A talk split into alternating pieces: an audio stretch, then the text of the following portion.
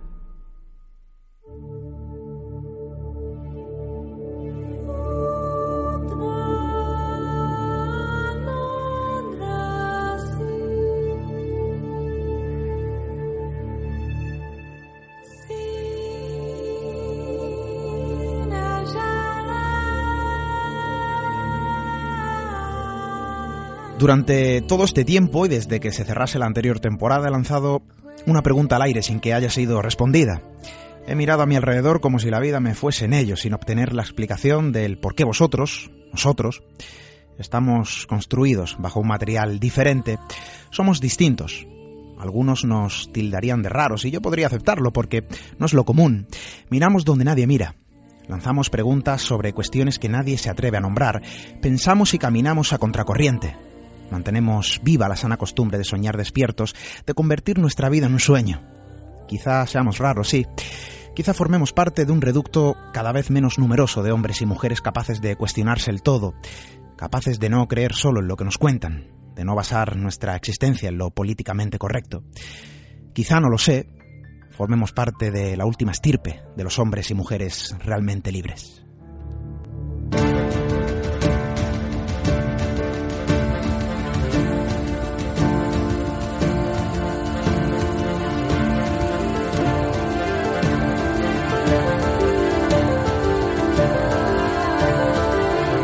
Y suena maravilloso, quizá sea un sentir demasiado idealista basado en el oscuro reflejo que nuestro mundo arroja en nuestros días. Un sentir que nos obliga a estar aquí, reunidos ante un viejo aparato llamado radio, ante un camino que vuelve a presentarse sinuoso ante nuestros pies, ante el sendero que vuelve a convertirse en objeto de nuestra sed de aprendizaje y descubrimiento. La radio vuelve a encenderse de una forma diferente, ya están aquí las noticias, quizá las otras noticias a las que pocos prestan atención.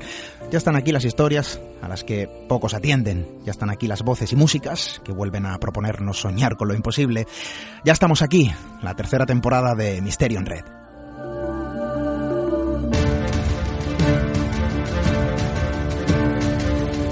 Se abren las puertas que nos llevan hacia una temporada de radio y misterio. Se abren las puertas que ocultan el universo de posibilidades en el que existimos. Ya lo sabéis muy bien vosotros. Se abren las puertas al mundo que, bueno, se oculta de las simples miradas. Se abre el cuaderno de las historias merecedoras de ser contadas. Un camino que bien conocéis vosotros. Un camino entre luces y sombras que vuelve a situarnos en este punto de encuentro para iniciar un viaje radiofónico cargado de sentimientos y sensaciones. Creo que lo puedo decir. Y os confieso que ansiaba este momento como cuando niño la llegada de los Reyes Magos. Bienvenidos, y lo digo lleno de nervios y con los pelos como auténticas escarpias, a la tercera temporada de Misterio en Red.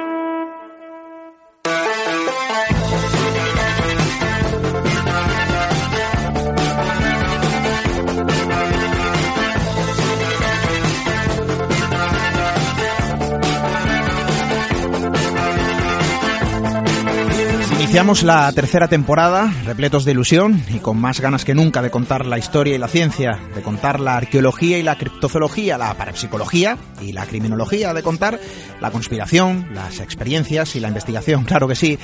Ya están aquí las historias que se hablan en el idioma de la radio, ya están aquí las noticias, como bien sintetiza esta música maravillosa ahora suena, Electric Light Orchestra y su Here's the News.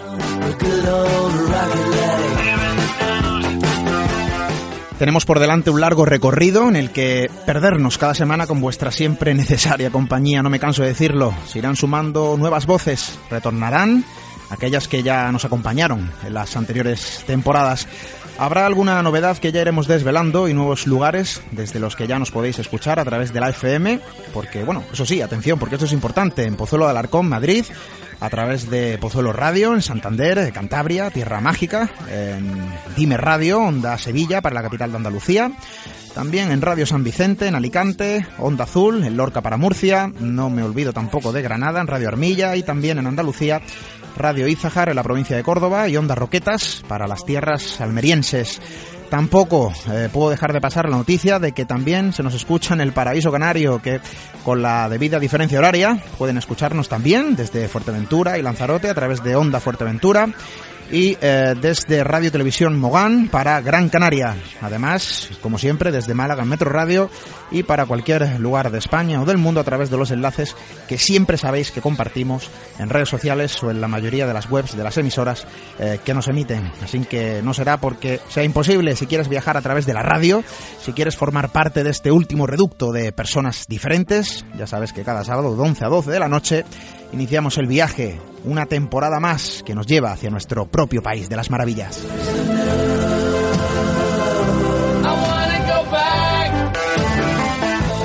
Y ahora sí, realizadas las presentaciones y lanzadas esas primeras palabras tan necesarias, comenzamos el primer programa de la temporada 3. Ya sabéis que os habla Esteban Palomo, así que bienvenidos de nuevo a vuestra casa, a vuestro programa. Bienvenidos a Misterio en Red.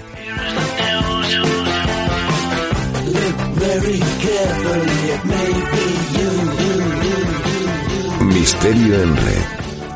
Esteban Palomo.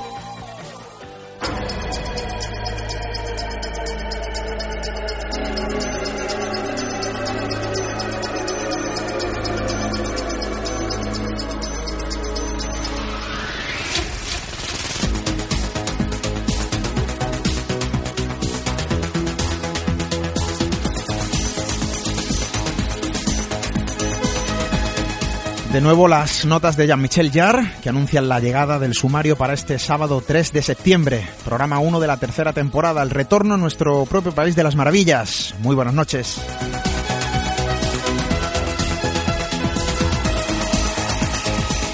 Y comenzamos con un grande, con un grande y con un asunto extraño dentro de la rareza que envuelve el origen de su propio fenómeno. Y si no, fijaos en los términos. ovnis, visitantes, casos de abducciones, extraños encuentros aparentemente sexuales, hibridación... Términos que junto a otros serán expuestos por Moisés Garrido. Después eh, merodearemos entre otro asunto, otro asunto extraño, eso sí, ampliamente desconocido y antiguo, seres, objetos, criaturas, paisajes e incluso los hay que hablan de enfermedades creadas, bueno, pues con el pensamiento, la energía de la mente, capaz de transformar, según las antiguas culturas, en tangible un pensamiento. Javier Arries nos acompaña esta noche, esta noche de regresos, para hablarnos de los tulpas.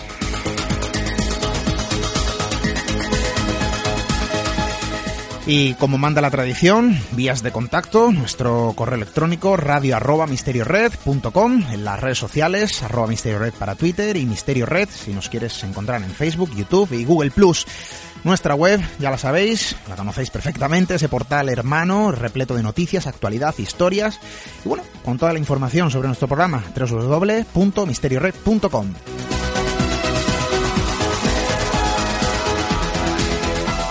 Y ahora sí, tenía muchísimas ganas, lo confieso, no puedo parar de repetirlo, programa 1 de la temporada 3. Comenzamos.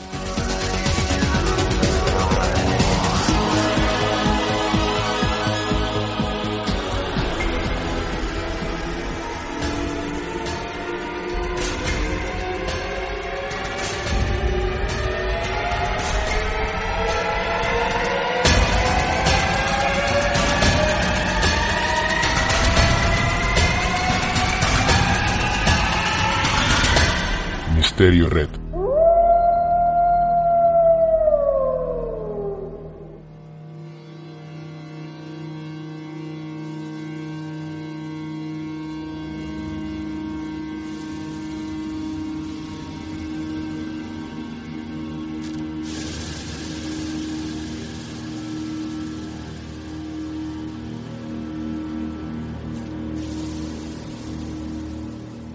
Dentro de lo extraño y desconcertante que podrían parecer ciertas cuestiones ligadas a determinados fenómenos, nos podemos encontrar con supuestos sucesos que no hacen más que arrojar dudas e incertidumbre a un terreno completamente desconocido para nuestro conocimiento.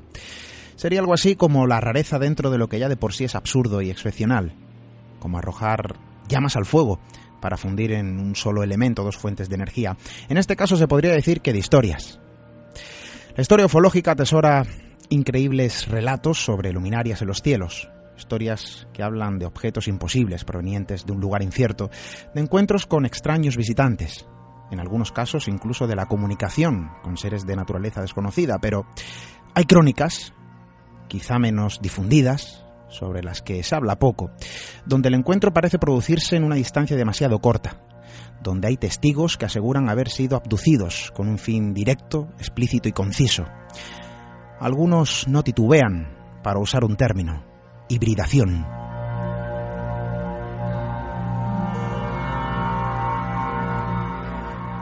Pero no me cabe la menor duda de que el asunto en el que nos sumergimos esta noche no está exento de polémica. Las dudas a este respecto son demasiadas y puede que sea completamente comprensible. La ufología contiene un apartado relegado a la oscuridad de su propio fenómeno. Son los relatos que hablan sobre los presuntos encuentros, a veces sexuales, con seres aparentemente no humanos, y los testimonios son contundentes cuando narran bajo su propia percepción la realidad de un episodio traumático. Episodios que no hacen más que acrecentar el misterio que rodea todo lo que tiene que ver con el fenómeno ovni.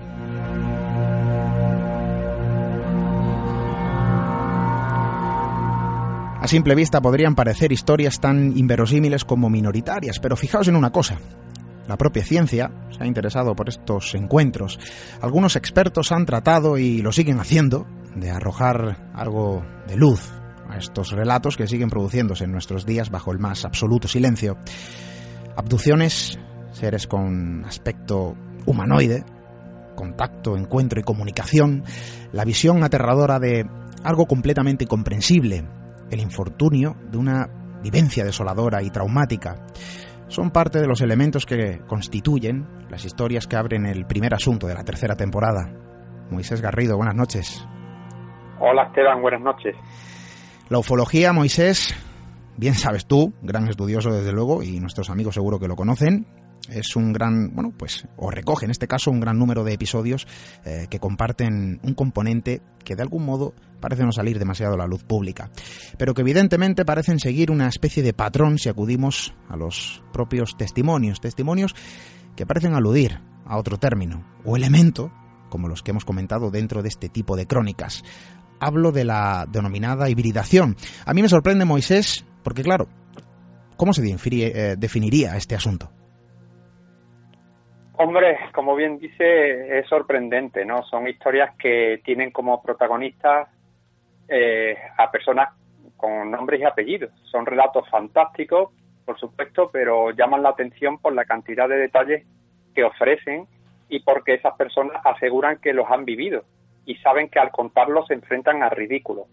No sabemos si estamos ante un mito contemporáneo o si estas historias hunden sus raíces en historias ancestrales que hoy reinterpretamos de acuerdo a las ideas que compartimos sobre la venida de seres extraterrestres.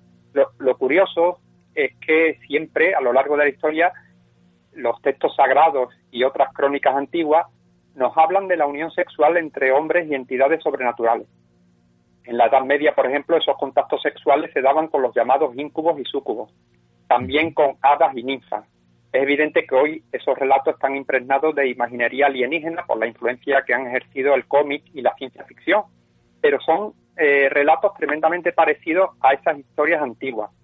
¿Hay algo de verdad en esas historias de hibridación? No lo sabemos, Esteban. Está claro que la parte más extraña de las abducciones son estos casos en los que hay encuentros sexuales e incluso embarazos.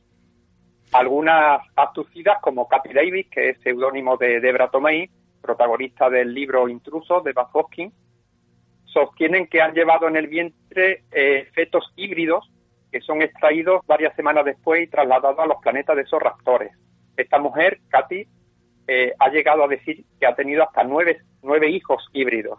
Otras presuntas abducidas, como Betty Anderson, dicen haber visto habitaciones en las naves repletas de tubos de cristal con fetos en su interior, sumergidos en un líquido transparente o a veces en un fluido viscoso, como si estuvieran incubados durante un tiempo. Esta mujer eh, sufrió varias abducciones a los 13 años, aunque ya había tenido encuentros con alienígenas desde los 7 años, y ha contado relatos verdaderamente alucinantes de sus abducciones. Dice haber visto en el interior de las naves cómo los alienígenas extraían los fetos del útero de las abducidas, y también ha visto, según siempre su testimonio, claro, eh, a los embriones híbridos en el interior de las cápsulas. Sinceramente, eh, yo me muestro escéptico aunque por otro lado creo que estas personas están convencidas de que sus experiencias han ocurrido de verdad. Solo puedo afirmar que son experiencias psicológicamente reales. Eso yo no lo pongo en duda. Otra cosa es la interpretación que hagamos de estos episodios y si son reales en el sentido que entendemos por realidad física o si son experiencias psíquicas que se producen bajo un estado modificado de conciencia. Tampoco podemos descartar que existan entidades que eh, de alguna manera estén jugando con nosotros y todo eso de la abducción no sea más que una puesta en escena, algo que esconde otros fines o que provoque un despertar de la conciencia del individuo porque no deja de ser significativo que muchos abducidos, aunque en un principio la experiencia les resulte traumática, con el tiempo la van asimilando y las interpretan como algo iniciático, como si fuese una prueba enriquecedora, vital, aparte de asegurar que se les han despertado ciertas facultades psíquicas o bien que han tenido un despertar de la inteligencia y de la conciencia. Por eso yo creo que es muy interesante ver de qué manera la experiencia influye en la cosmovisión del protagonista, cómo le afecta a nivel psicoemocional y cómo le cambian sus creencias. Claro, Moisés, hablamos eh, de encuentros em, traumáticos o violentos en cuanto a esa relación, porque en muchas ocasiones bueno, esa mm, relación sexual eh, se hace en contra, ¿no? De esas personas que narran eh, algo así como una auténtica violación. Que yo no sé si eso después deja algún tipo de signo físico en el cuerpo del supuesto abducido y en este caso habría que preguntarlo. ¿Qué opinan eh, los expertos que se han acercado a investigar o se han interesado por este tipo de crónicas? Bueno, pues hay opiniones para todos los justos. Hay ufólogos que se han especializado en este tema y algunos lo interpretan como efectivamente experiencias traumáticas, porque si realmente esto es así, es decir, que seres extraterrestres han llegado a nuestro planeta y están experimentando con algunos humanos, la cosa es muy seria y muy grave. Eh, a mí particularmente me cuesta trabajo pensar que eso esté ocurriendo y no tengamos evidencias más tangibles. Eh, si como dicen los abducidos, o por lo menos muchos de ellos, hay un programa de hibridación por parte de esas inteligencias no humanas y estas personas han sido víctimas de violación y les extraen el feto a las abducidas y se los llevan a sus planetas de origen, una de dos, o estamos asistiendo a un terrible y soterrado plan de invasión alienígena y nuestra especie corre entonces un serio peligro, sin que los políticos, militares y científicos se estén enterando de nada, o estamos ante la mayor locura o paranoia colectiva de la historia, ¿no? Entonces, investigadores que hayan profundizado en el tema, podemos citar unos pocos, por ejemplo, el investigador David Jacob, ¿no? que es profesor de historia, este hombre habla de un plan que tiene como fin la gestación de híbridos entre humanos y alienígenas.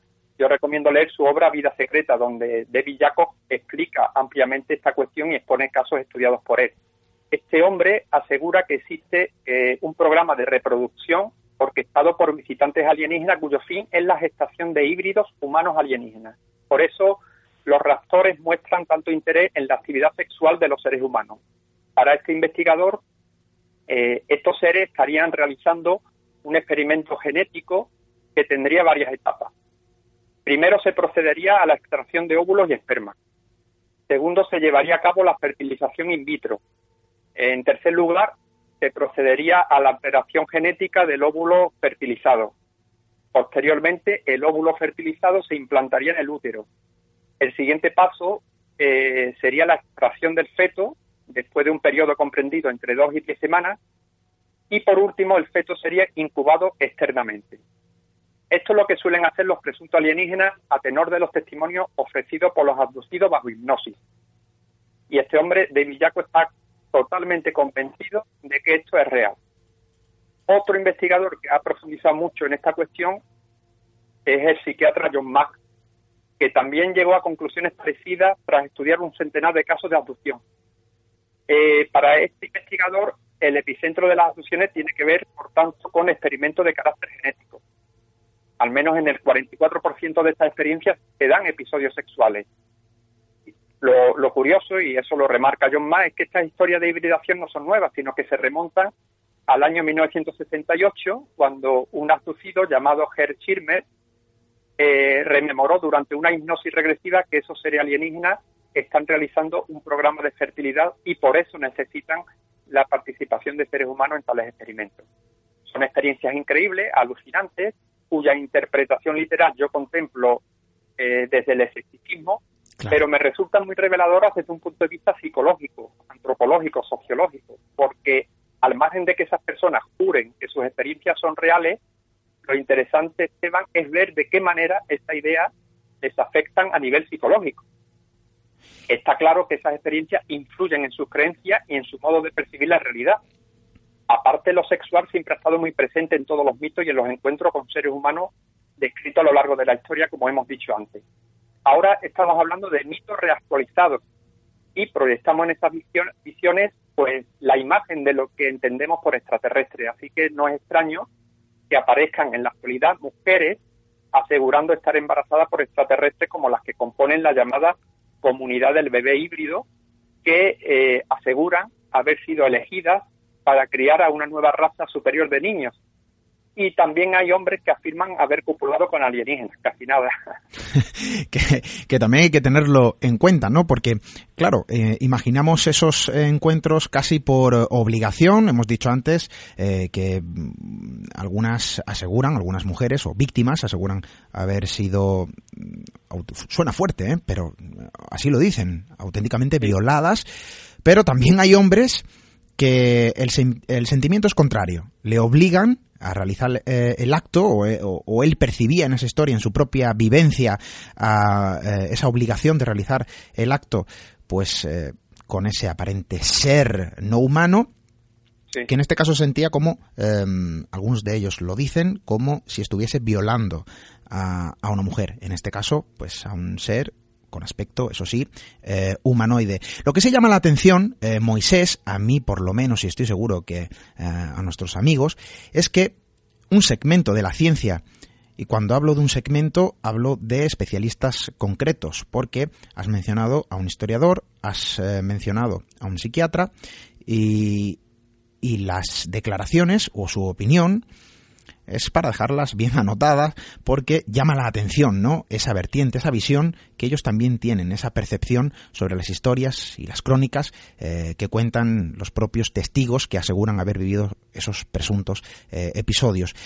Yo creo que también habría que mencionar otra cosa porque em, frente al fenómeno de la abducción siempre se eh, o queda ligado o vinculado a algo quizá interpuesto por el cine, por la gran pantalla o incluso por la literatura, pero yo no sé hasta qué punto puede estar vinculado o no a estos fenómenos, a este tipo de episodios, y me refiero a la técnica para un poco indagar en lo ocurrido, llamada hipnosis eh, regresiva.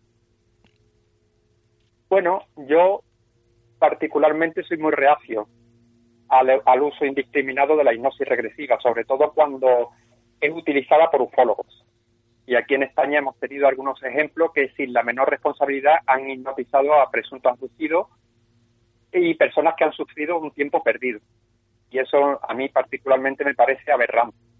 Una falta de ética impresionante. Otra cosa es que se emplee desde un ámbito puramente médico, por personal con una formación en psicología y en psiquiatría. Aún así, eh, es difícil no influir en el testigo para que bajo hipnosis nos diga lo que queremos escuchar la sugestión actúa muy eficazmente en estos casos. Por eso digo que no suelo recomendar la técnica de hipnosis regresiva, aunque reconozco que no tenemos por el momento otra herramienta más idónea para poder rescatar esos supuestos recuerdos perdidos, pero al menos que lo haga un profesional. Por ejemplo, y ya que hemos citado antes al psiquiatra John Mack, este hombre que ya falleció, lamentablemente fue atropellado hace unos años por un coche y murió. Eh, John Mack empleó la hipnosis regresiva para recuperar esos recuerdos. Y llama la atención que terminara aceptando la veracidad, la veracidad de los relatos, lo cual le valió muchas críticas por parte del estamento académico. John Mack estudió a más de 200 abducidos y creyó que sus testimonios eran veraces y que sus experiencias no respondían a cuadros alucinatorios ni a morbosas fantasías, sino a experiencias reales con secuelas traumáticas. Hubo otro hombre, otro eh, médico, el doctor Leo Sprinkle, que también sometió a hipnosis a numerosos sujetos abducidos y consideró que sus testimonios son reales. A mí, sinceramente, me llama la atención un convencimiento tan absoluto ante un asunto tan escurridizo. Lo único cierto es que hay testimonios que proceden de personas totalmente creíbles. Eso hay que dejarlo bien claro. Personas que no sufren ninguna psicopatología, que te relatan lo que han vivido y que te lo cuentan incluso con lágrimas en los ojos. Sea lo que sea, muchos abducidos han sufrido un trauma a raíz de la experiencia y arrastran un trastorno postraumático de estrés, que como se llama, ¿no? A esas reacciones emocionales de, de estas experiencias. Claro que en un principio son traumáticas. Es muy complicado, Esteban, saber cuál es el origen y la naturaleza de esta clase de experiencias. Yo tengo claro que la experiencia es real para quien la vive y que produce secuelas. Esas personas ya no son las mismas después de la abducción y buscan desesperadamente ayuda y a alguien que les explique qué es lo que realmente han vivido. O sea, cuando yo he tenido la ocasión de hablar con estas personas, eh, les veo afectados y sobre todo porque no saben por qué le han ocurrido a ellos esta experiencia y si realmente es algo físico y no algo que, que tiene su origen en su propia mente. Y no podemos decir que una mera alucinación produzca un impacto psicoemocional tan fuerte, pero tampoco podemos decir que esté ocurriendo en realidad lo que las víctimas cuentan. ¿Se producen esa experiencia bajo un estado modificado de conciencia? Yo pienso que por ahí van los tiros. El tema es muy complejo, la verdad. Y hablando de hipnosis, Moisés, hablando de abducidos, claro, y quizá esto tenga que ver mucho eh, con el siguiente asunto que trataremos después, que yo no sé si puede tener o no relación, pero eh, hay una fuerte em, energía, en este caso propia de la mente, cuando hablamos eh, en una diferenciación que se ha tratado de hacer hace un tiempo sobre los abducidos. En este caso, como si quisieran realizar una especie de dos caminos, los abducidos imaginarios y los eh, abducidos reales, que ya de por sí, bueno, pues es polémico, ¿no? Esta diferenciación y es em, incierta, tan incierta como cualquier otra, porque a ver eh, quién es el eh, señor que tiene la autoridad para decir esto es real o esto es pura imaginación. Pero me llaman poderosamente la atención la vinculación de estos dos eh, o estas dos definiciones, abducidos imaginarios, abducidos eh, reales, dentro de las eh, hipnosis regresivas. ¿Qué tiene que ver este conglomerado y si esto podría aclarar algo sobre este fenómeno? A mí me parece fundamental el tema de los abducidos imaginarios. Es muy interesante la aportación que realizó en 1970 Alvin Lawson sobre estos abducidos imaginarios este investigador sometió a hipnosis a 16 sujetos voluntarios que no habían sufrido ninguna abducción, pero eh, les sugirió que estaban en el interior de una nave extraterrestre y que describieran lo que veían y qué les hacían. Y los relatos que elaboraron bajo hipnosis no diferían en nada de los que narran los abducidos reales.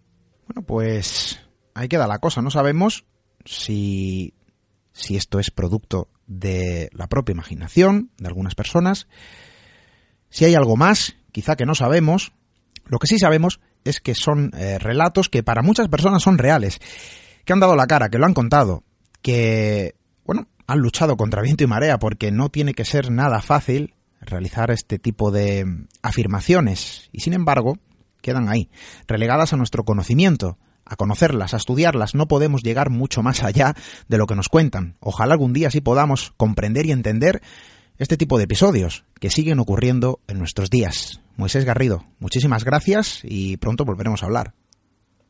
Muchas gracias a ti, Esteban. Un abrazo.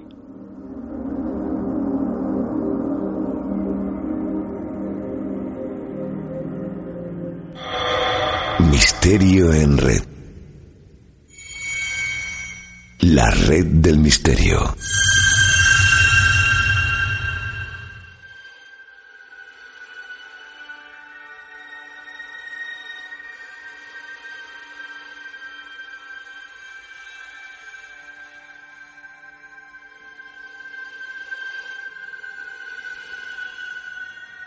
La energía es la sustancia elemental y primigenia que constituye el universo y todo lo que se encuentra esparcido a lo largo y ancho del cosmos. Sabemos que podemos estudiarla. El ser humano se antepone ante las dificultades que se interponen, ante su completa comprensión, ante su composición, ante las incontables maneras de manifestarse, ante la numerosa variedad de formas que adopta. Y hoy en día, nadie duda que cualquier material alberga energía o está compuesto exclusivamente por esta sustancia casi mágica. Y hay un principio bastante antiguo que bien podría ajustarse a nuestro siguiente tema. Es aquel que dice que la energía sigue el pensamiento.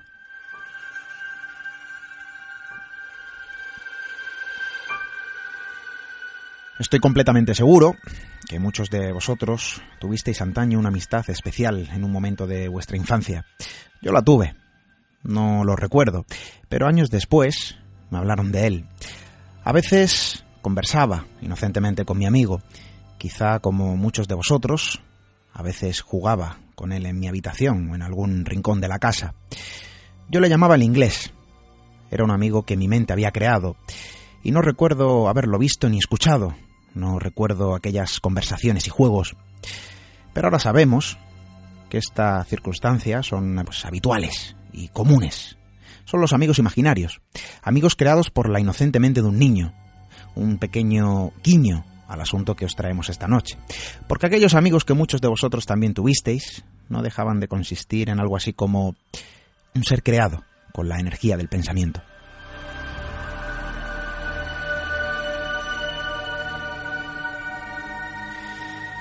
Algunas culturas antiguas ya hablaban de la capacidad e interés del ser humano por crear formas tangibles con tan solo la ayuda del pensamiento. La capacidad de crear un ser o un objeto que puede visualizarse de forma física, en ocasiones algo con lo que se puede interactuar, en ocasiones dotándolo de vida propia capaz de persistir durante años. Es casi como ese amigo imaginario del niño, quizá creado concizudamente, para un fin determinado. Solo seres tulpas, seres creados por la mente humana, seres u objetos, ya lo hemos dicho, que para muchos justificaría la existencia de algunos fenómenos que a día de hoy siguen careciendo de explicación. Y algunas crónicas relatan la presunta realidad de su existencia, donde también se tejen historias que hablan del peligro de perder el control sobre este tipo de creaciones. Javier Arrías, compañero, bienvenido de nuevo. ¿Qué tal? Muchas gracias. En la antigüedad ya se mencionaba los tulpa, como una entidad pues espiritual eh, creada con el pensamiento y no como una simple visión, Javier. Eso es lo que podría llamar la atención a nuestros amigos, sino como un fenómeno eh, dotado de consistencia física con capacidad de interacción. Pero ¿cuál es un principio, Javier? Sus orígenes. Sí, bueno, pues la palabra tulpa como tal, pues procede del Tíbet, ¿no? Ya, ya vamos a ver a lo largo de, estos minutos, pues eh, como en realidad conceptos similares los hay también en todas partes. Lo que pasa es que, bueno, pues se ha popularizado este término, ¿no?, que procede del tibetano. Y bueno, pues es un, un término que fue conocido aquí en Occidente, en principio, pues por un antropólogo, un hombre dedicado al estudio del budismo tibetano, Worth Evans Wentz. Bueno, pues eh, en 1954 este antropólogo eh, explicó un poco a Occidente en su obra el concepto de tulpa, ¿no? Y él, pues hizo una traducción de ese vocablo, que es la que realmente se sigue utilizando todavía que más o menos pues expresa un poco la, calidad de, esta entidad, ¿no? Del tulpa. Y es pues algo así como thought form, una forma mental, es decir, una forma creadas por el, creada por el pensamiento, ¿no? Y como muy bien nos ha explicado, pues son como, como entidades que, que, han sido creadas, que en principio han sido creadas por, por, por, la mente de lamas experimentados, de iniciados en determinados ritos tántricos y que son utilizados, pues, en, la mayor parte de las, en la mayoría de las ocasiones como criados, ¿no? Como criados mágicos.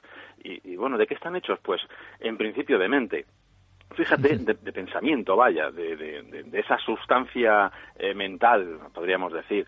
Y es algo que realmente pues es inherente también un poco al budismo, ¿no? El budismo piensa que, o en algunas escuelas del budismo eh, insisten mucho en ello, que todo nuestro universo en realidad es una gran entelequia, es decir, que es una... Em, bueno, pues es el producto de nuestra mente, algo que parece sólido, algo que parece real, pero que en el fondo, visto desde el punto de vista de, ese vacío enorme en el que estaría el ser, no es ni más ni menos que una ideación muy, muy compleja en la que todos pues estamos inmersos. De ese mismo modo, del mismo modo que ese ser impersonal es capaz de eh, crear algo, una manifestación eh, no sólida o aparentemente sólida, pero que produce todas estas manifestaciones en nosotros mismos y todos los objetos que nos rodean, pues nosotros mismos seríamos capaces también eh, justamente de encontrar un poco el misterio de, de, esa creación, ¿no? Utilizar nuestra mente para generar estos eh, seres, estos seres mentales. Algunos lamas dicen que lo que se hace realmente, que el tulpa realmente es como una especie de alucinación colectiva, es decir, un pensamiento, una idea que el iniciado lo que hace es que sea percibido por todos, hasta el punto de que esa alucinación colectiva es percibida pues como un objeto más, es decir, se le huele, eh, se le toca, se le ve con las mismas características todo el mundo y otros dicen que, eh, que la cosa va más allá, que no es una, no solamente una alucinación, sino es algo que realmente adquiere la sustancia con la que está hecho nuestro propio mundo, que no deja de ser dentro de su cosmovisión pues una, una entelequia, ¿no? una especie de, de compleja forma imaginaria mental yo creo que esto es mucho más complejo, ¿no? De lo que podría parecer a simple vista, porque acudimos a ese origen, a esa etimología, pero claro, yo no sé si a nivel histórico, Javier, existen relatos que de algún modo sigan, sirvan, bueno, pues de testigos de la existencia en algún momento de, estos eh, seres. No sé si en nuestros días se, se, han narrado historias de su existencia. Fíjate eh, que generalmente están asociados, evidentemente, el budismo como tal o las escuelas más tradicionales del budismo son en realidad una forma de escapar de la manifestación, es decir, de deshacerte justamente de todo este espejismo ¿no? que nos rodea, que es como ellos consideran el mundo como una especie de gran espejismo sólido que nos tiene atrapados ahí y lo que intentan es liberarse. Pero algunos de ellos, generalmente las corrientes tántricas, pues eh, un poco se, aprovechan el conocimiento del universo para, para, hacer estas cosas. Y algunos de estos lamas, sobre todo, como digo, vinculados con doctrinas tántricas, pues lo que hacen es crear estas formas de pensamiento, pues para crear auténticos criados mágicos, es decir, son eh, entidades que les acompañan y que serían capaces de hacer, pues, eh, todo tipo de, trabajos que les envían. Fíjate también, además, que ese tipo de criados mágicos también está, evidentemente no con ese nombre, pero aparece también continuamente, por ejemplo, en la, en la magia occidental, entre los brujos. En la brujería medieval, por ejemplo, se habla de criados mágicos. En este, en este caso se habla de demonios que habitan gatos o que habitan otra serie de objetos incluso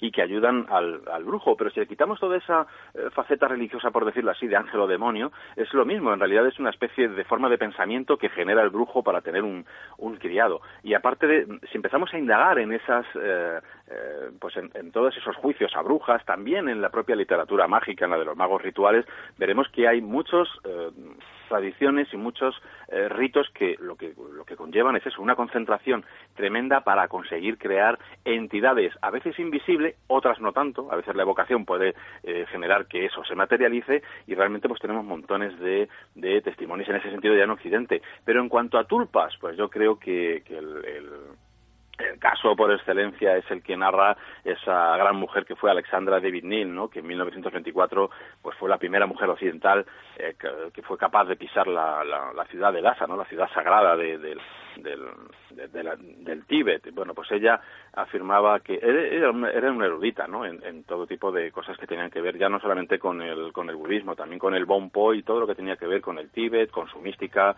con su magia, con magos como Mirarepa, etcétera. Bueno, pues ella eh, fue más allá ¿no? de lo que escribían antropólogos como, como el que mencionaba antes, como Evan Wentz, y eh, en sus eh, viajes, porque ella estuvo allí realmente y realmente pues bebió de esa sabiduría, pues mencionaba la creación de tulpas e incluso ella misma, que era muy, bueno, pues al final practicaba el budismo ya también, pues dijo, ah, pues voy a crear uno, ¿no? Voy a ver si utilizando la técnica que me cuentan, pues y estas historias que me cuentan acerca de seres creados mentalmente por iniciados, pues lo voy a hacer. Bueno, se retiró de sus compañeros, y mm, ella lo escribe, describe todo este proceso en un libro que es Magos eh, y Místicos del Tíbet y eh, comenta cómo, eh, retirándose después de una ardua concentración durante meses, consigue empezar a crear la figura de lo que ella define o dibuja primero en su mente como un monje bajito, regordete, bonachón y bien intencionado siempre, ¿no? Es decir, libre de todo tipo de aspectos negativos. Bueno, pues curiosamente, a base de esta concentración,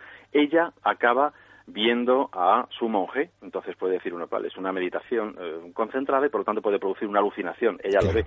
El caso es que con el tiempo lo más eh, inquietante es que este monje eh, empezaba a ya no hacer las cosas que ella le decía, ella le daba pues instrucciones muy concretas sobre mm, labores muy sencillas, muy simples y él actuaba pues como una especie de, de autómata, ¿no? Con una sonrisa puesta en la cabeza hacía lo que ella le decía. Ella era como una especie de, como tú bien dices, de amigo imaginario. Sí. Y realmente es algo pues muy similar, ¿no? Y es un acompañante que él tenía, amigo, pero la cosa eh, se puso más complicada cuando de repente aquella entidad, aquella cosa empezaba a tener como conciencia de sí misma y un poco a querer liberarse del yugo al que le había mantenido Alessandra, ¿no? Entonces eh, ese ser incluso empezó a cambiar físicamente ante, ante su propia visión interior, por decirlo así, y pasó de ser ese bonachón, monje regordete, a alguien más delgado y sobre todo con, con ya no es con ese rostro ¿no? de, monje bonachón, ¿no? sino con uno un poco más siniestro y empezaba a hacer cosas que no le decían.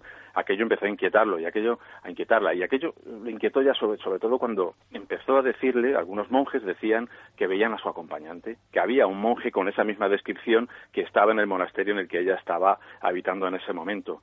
Entonces realmente se asustó, ¿no? Porque su alucinación, como ella comentó en, en, en cierta conferencia, ya estaba siendo vista por todos, ¿no? que era lo realmente interesante. ¿Qué tuvo que hacer ella? Pues hacer el proceso inverso al de la creación, es decir, tratar de reabsorber o hacer que se diluyera en la sustancia mental neutra que, que de alguna manera rodea a este, a este universo y hacer que ese ser se disolviera de nuevo en esa sustancia. Y le llevó nada más y nada menos que la, que la colosal tarea, eh, pues unos seis meses, ¿no? Seis meses en los que estuvo realmente inquieta y atemorizada para destruir su propia eh, creación. Menuda crónica, menudo relato, Javier, que nos has traído, porque eh, yo creo que nuestros amigos, al igual que yo, se han quedado impactados. Yo al menos, ¿eh?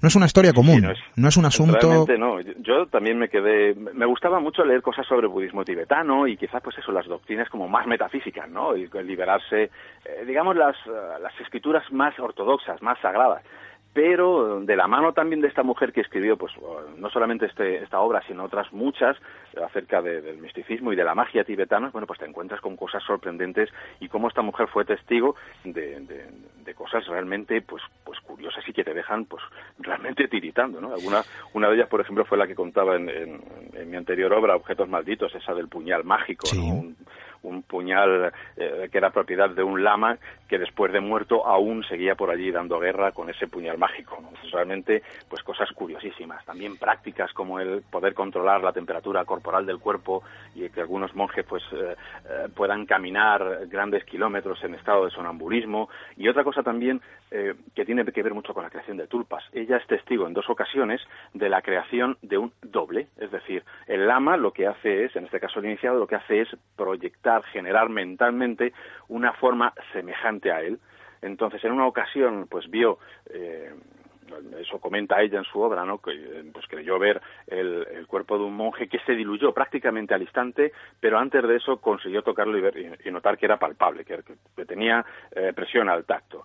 Y en otra ocasión, pues también vio esto que podríamos también llamar un doble o proyección, ¿no? lo que aquí llamaríamos una proyección, sí. de eh, un monje, un conocido suyo, que sabía ella que estaba a kilómetros de distancia. No sería una proyección, tal como lo entendemos, la típica proyección astral, ¿no? De la que nos habla el ocultismo, sino de la creación de una forma mental por parte del iniciado que es semejante a él. Incluso en algunas escrituras eh, budistas se habla de que el, iniciado puede crear una infinidad de tulpas, es decir, puede crear una uh, gran cantidad de seres mentales que se, que, que, se, que se parezcan a él. ¿no? Las escrituras hablan, por ejemplo, de que era algo muy practicado por el propio Buda, ¿no? el hecho de que él eh, podía llenar el universo y los diferentes mundos con eh, proyecciones de sí mismo para poder viajar a través de esos mundos. Y eso también se extiende pues, a todos los iniciados y a aquellos lamas que estaban eh, pues, iniciados ¿no? en esos ritos tan, tan peculiares, ¿no? en los que pues, se ahonda prácticamente la mismísima sustancia del universo, en ese universo que, al fin y al cabo, según ellos,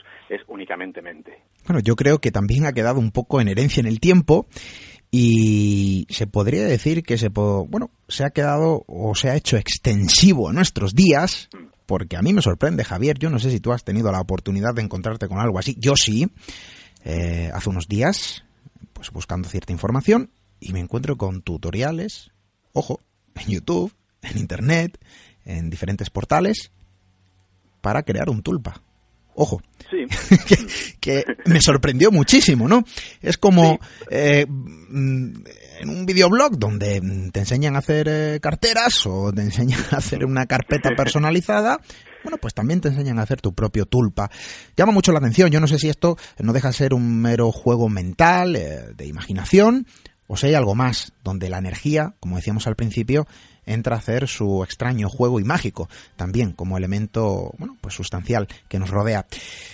Hemos hablado de sus peligros, porque parece ser que esos seres tulpas, en ocasiones, pueden, eh, bueno, mm, autodotarse eh, de cierta Sí. eh, independencia y tender a oscurecer su propio sentido, el propio sentido eh, de su creador. Pero en este caso hablamos de seres, pero hemos, lo hemos eh, dicho anteriormente, también objetos, porque claro, sobre estas creaciones se cuentan eh, eh, de todo, incluso paisajes. eh, Y queda vinculado, Edificios. Javier, edificios, exactamente, incluso pueblos y ciudades, según eh, Sí. narran algunos documentos antiguos.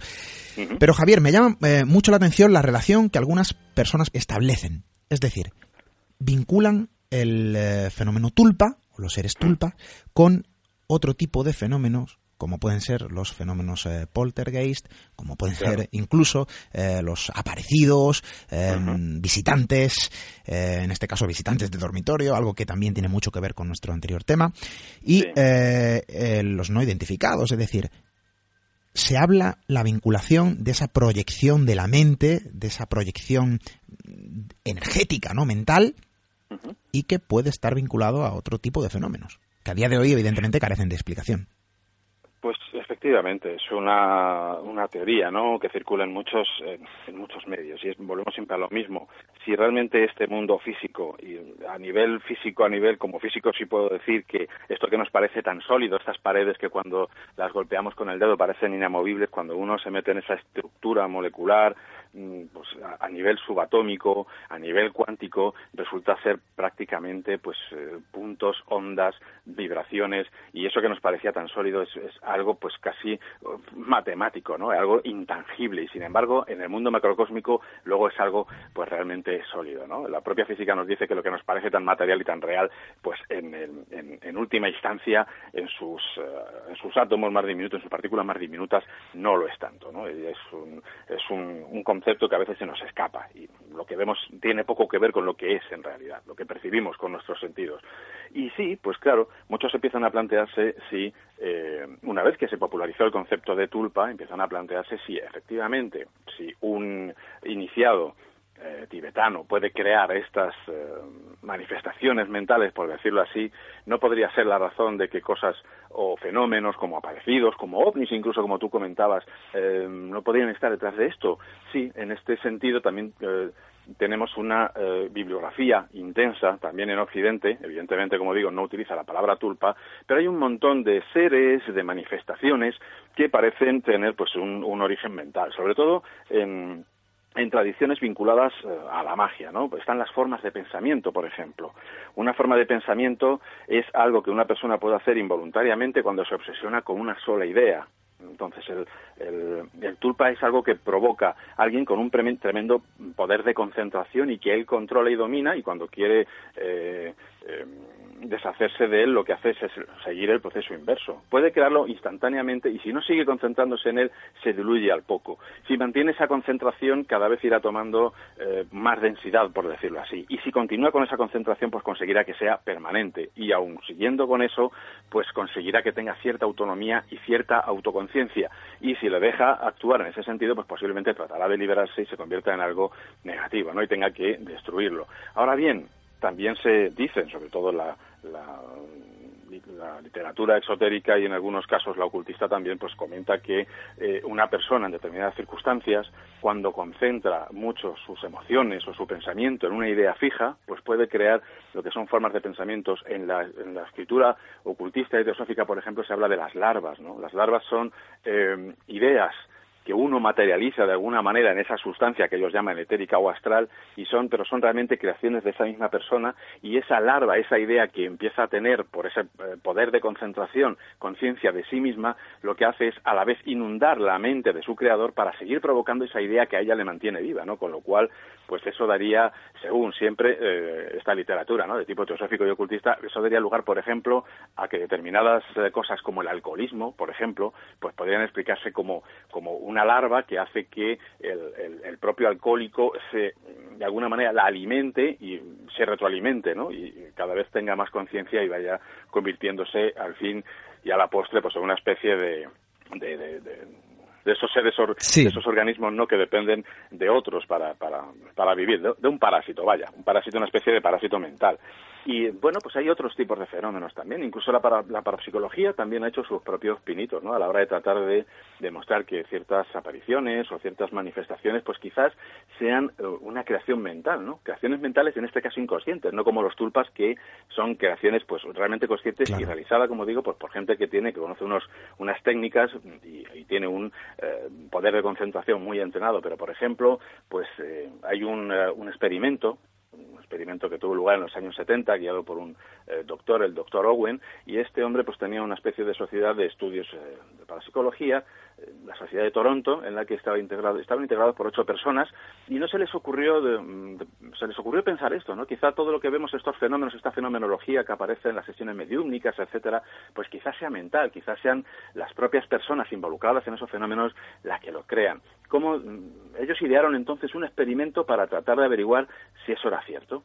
Bueno, lo que hicieron fue eh, hacer algo realmente curioso. Se inventaron un personaje, se inventaron eh, una biografía de alguien inexistente, alguien a quien llamaron Philip Aylesford. Y lo que hicieron fue pues crear alrededor de este nombre toda una personalidad, la de un aristócrata inglés del siglo XVII, que bueno, pues eh, tenía un matrimonio frío, tenía una amante gitana, provocaría su muerte de manera accidental y llevado por la desesperación, pues arrojaría a través de, de, una, de una torre de su castillo, ¿no? Entonces lo que crearon realmente fue una historia absolutamente inventada.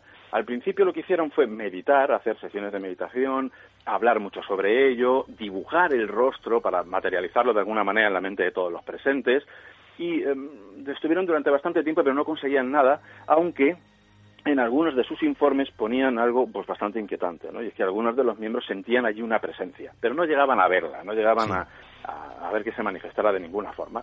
Bueno, pues decidieron eh, cambiar un poco la metodología y dijeron, bueno, ¿por qué no? Parece que la meditación y, y, demás, la concentración en este personaje, el hablar de él continuamente, no nos lleva a ninguna parte o a poco.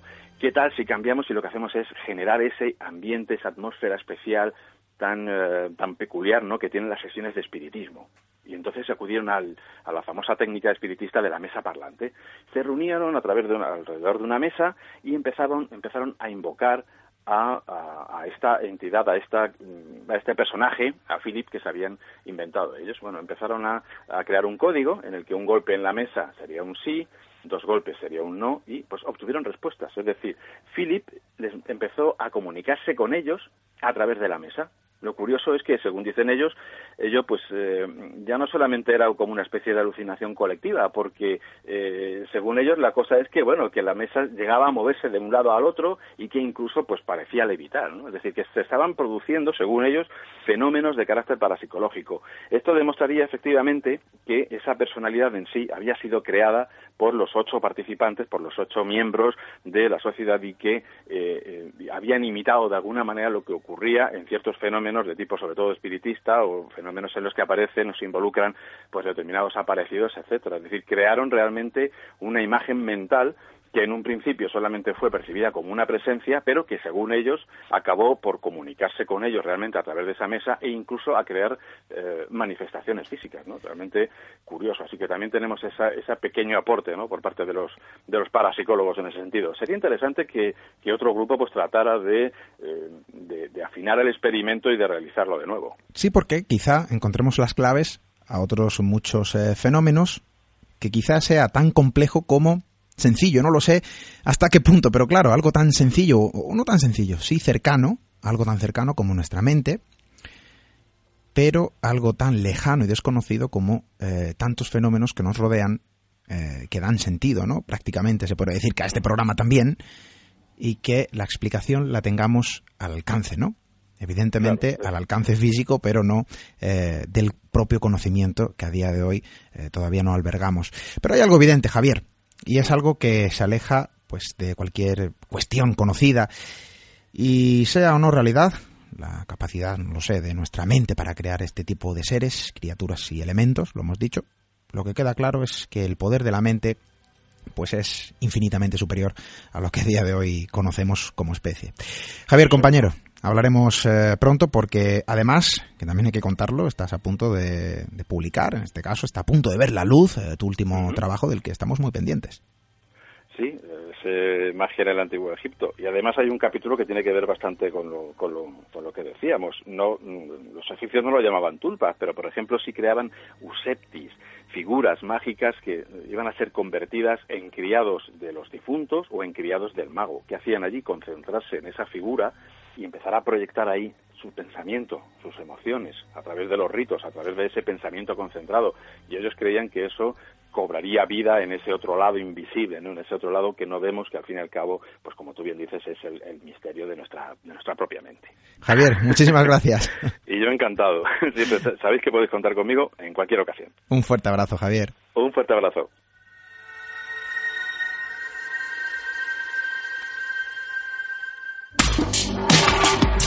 Misterio Red. Misteriored.com. La red del misterio.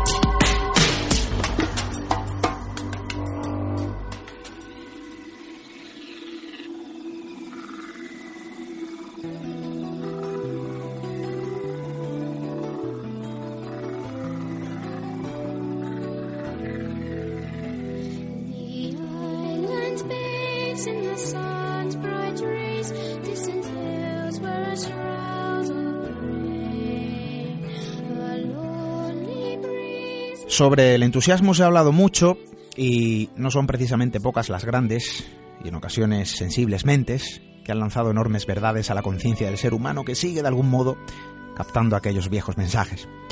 Alguien dijo en una ocasión que los años arrugan la piel, pero que renunciar al entusiasmo arrugaría el alma. Alguien dijo en una ocasión que el peor fracaso es la pérdida del entusiasmo, que actuamos como si el lujo y la comodidad fuera lo más importante en la vida cuando lo único que necesitamos para ser felices es algo por lo cual entusiasmarnos. Y no puedo estar más de acuerdo en aquello que dijo Paulo Coelho. Hay en el mundo un lenguaje que todos comprenden. Es el lenguaje del entusiasmo, el de las cosas hechas con amor y con voluntad en busca de aquello que se desea y se cree con el mayor de los convencimientos. Yo creo que es el verdadero motivo del por qué somos lo que somos, del por qué volvemos a estar frente a un viejo aparato para contar y escuchar la vida, del por qué elegimos el camino que tiene por final lo incierto y lo desconocido. Es quizá la esencia innata del ser humano, de la curiosidad primigenia que nace desde lo más profundo de nosotros mismos, de la necesidad de saber, de aprender, de la tremenda necesidad, también claro que sí, de soñar.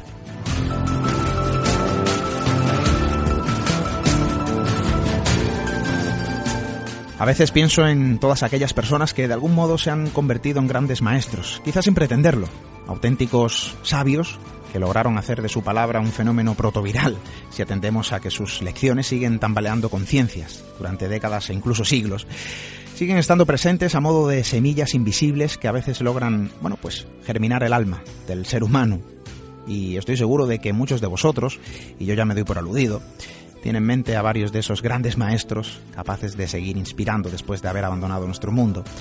Personas que en su tiempo lograron realizar la magia de contagiar el entusiasmo incluso tras décadas y siglos de haber partido hacia ese último viaje. Y para mí, amigos, yo creo que también para vosotros, esa es una forma de verdadera magia, quizá la magia que ha logrado construirnos, la misma magia que nos emplaza esta noche, la misma magia que contribuye, junto a otras cuestiones, para forjarnos con un material distinto.